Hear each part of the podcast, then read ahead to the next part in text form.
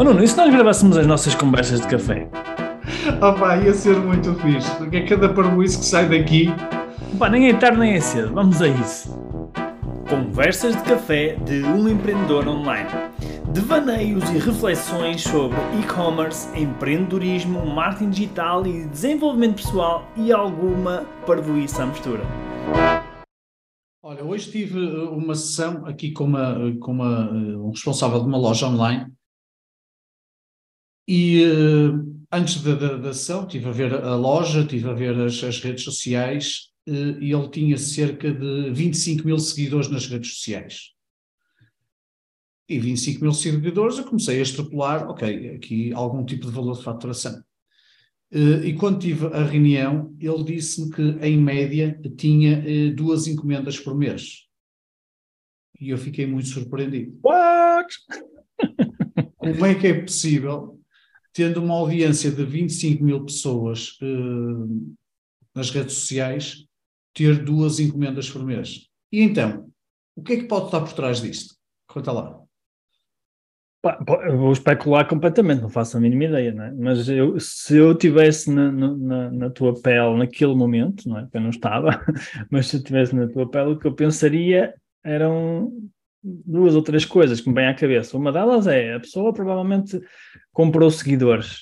Há muita gente que compra seguidores, não é? Há aqueles sites que vendem tipo, sei lá, 50 mil, 100 mil seguidores tipo, para, a sua, para o seu Instagram Pronto, era o que eu pensaria, não é? Posso estar a ser, posso estar a julgar de forma, de forma injusta, mas como eu não sei, era o que eu pensaria, não é? é tipo... Mas sim, mas à partida há algo que parece que acontece, não é? À partida alguma coisa não está é, bem. A audiência, em princípio, não é qualificada. Sim. É? Se tens uma audiência que não converte, no limite, ela não é qualificada. Não é? Sim, o que eu pensaria ou perguntaria, eu acho que de certeza que tu perguntaste isso, mas isso agora já são outros 500, mas em princípio, a minha questão era logo, mas de onde é que vieram este, de onde é que veio esta audiência? Como é que ela foi criada? Não é? De onde é que ela veio? Não é? Pode ter sido comprada, pode ter sido, por exemplo, outra coisa que pode acontecer é a pessoa tinha uma rede social, tinha um, imagina, era um influencer e já tinha um, uma base de dados de seguidores grande e de repente lembra-se, olha, agora vou, vou passar a vou criar uma loja, uma marca e agora vou usar esta minha audiência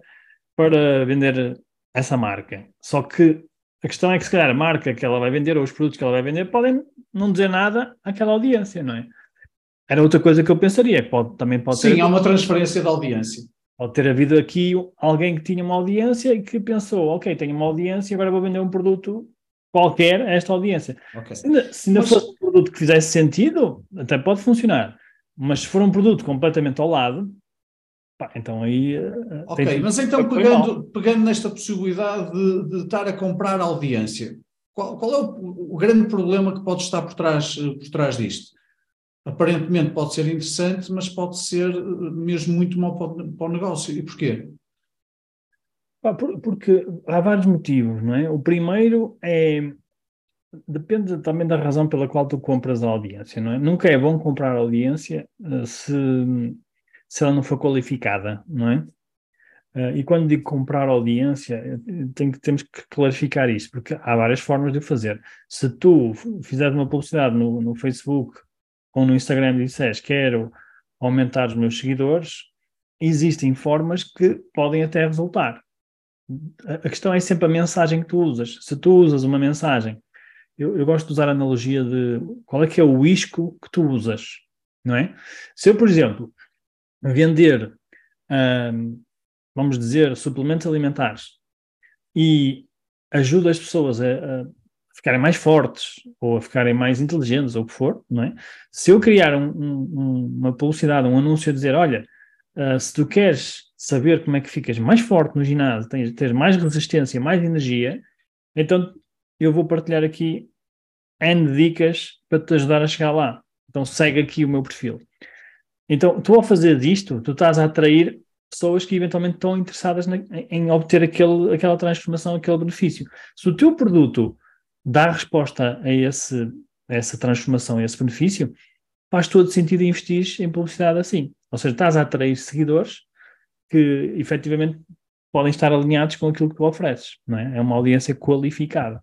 Agora, se tu simplesmente atrais, imagina que tu começas a publicar um, sei lá, cachorrinhos e, e, uh, e, gatos e não sei o que, não sei o que mais, só para aumentar a tua audiência e depois vais vender suplementos alimentares àquelas pessoas, o que é que tu achas que vai acontecer?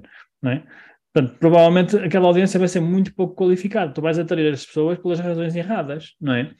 Uh, isso é uma coisa. Outra coisa é quando tu compras também audiências que não sabes onde é que elas vêm, às vezes até são de países que não são, não são do teu país, não é? Sei lá, compras na China, na Indonésia, nas Filipinas, etc só para parecer bonito, para dizer, ah, eu agora tenho 100 mil seguidores, ou eu tenho um milhão de seguidores. Mas para que é que te interessa ter seguidores que não te vão comprar, não é? Isso não te vale nada. E, pior do que isso, é que quando tu começares a fazer publicidade, normalmente nós ensinamos a fazer aquilo que chamamos do remarketing, não é? Que é mostrar, por exemplo, anúncios às pessoas que já te seguem, que em princípio, em princípio, para pôr aqui em aspas, são as audiências mais quentes. Mas na realidade, se essas audiências não prestam para nada, porque tu compraste lá na China, então elas não são quentes, na realidade elas são frias. Então estás a contaminar a tua audiência. Pior do que frias, elas nem sequer são do teu país, que ainda é pior, não é?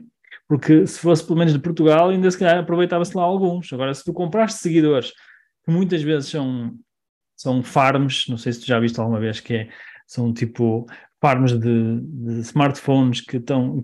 Já viste alguma vez isso? Nunca viste? Tipo, vários, vários smartphones ligados, com várias contas, por exemplo, de Instagram, e está lá uma pessoa a carregar em todas a seguir. Sim, sim, sim. uma coisa assim engraçada. Portanto, nem sequer são pessoas, são, são falsos, não é?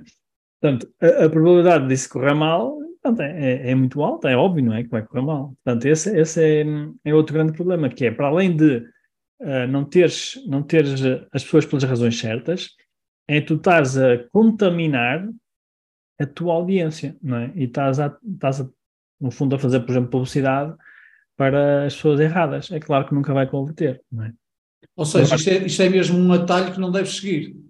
Não, não eu não recomendo mesmo uh, que se faça, que se comprem uh, seguidores, não é? Isso não, não, acho que seja mesmo, acho que é mesmo, é, é o atalho que parece que é um atalho, não é? Não é um atalho na realidade é um, é um atraso de vida, porque vai-te atrasar, vai claro. atrasar o teu resultado, não é um atalho, pelo contrário. Portanto, não, não aconselho mesmo que, que comprem seguidores.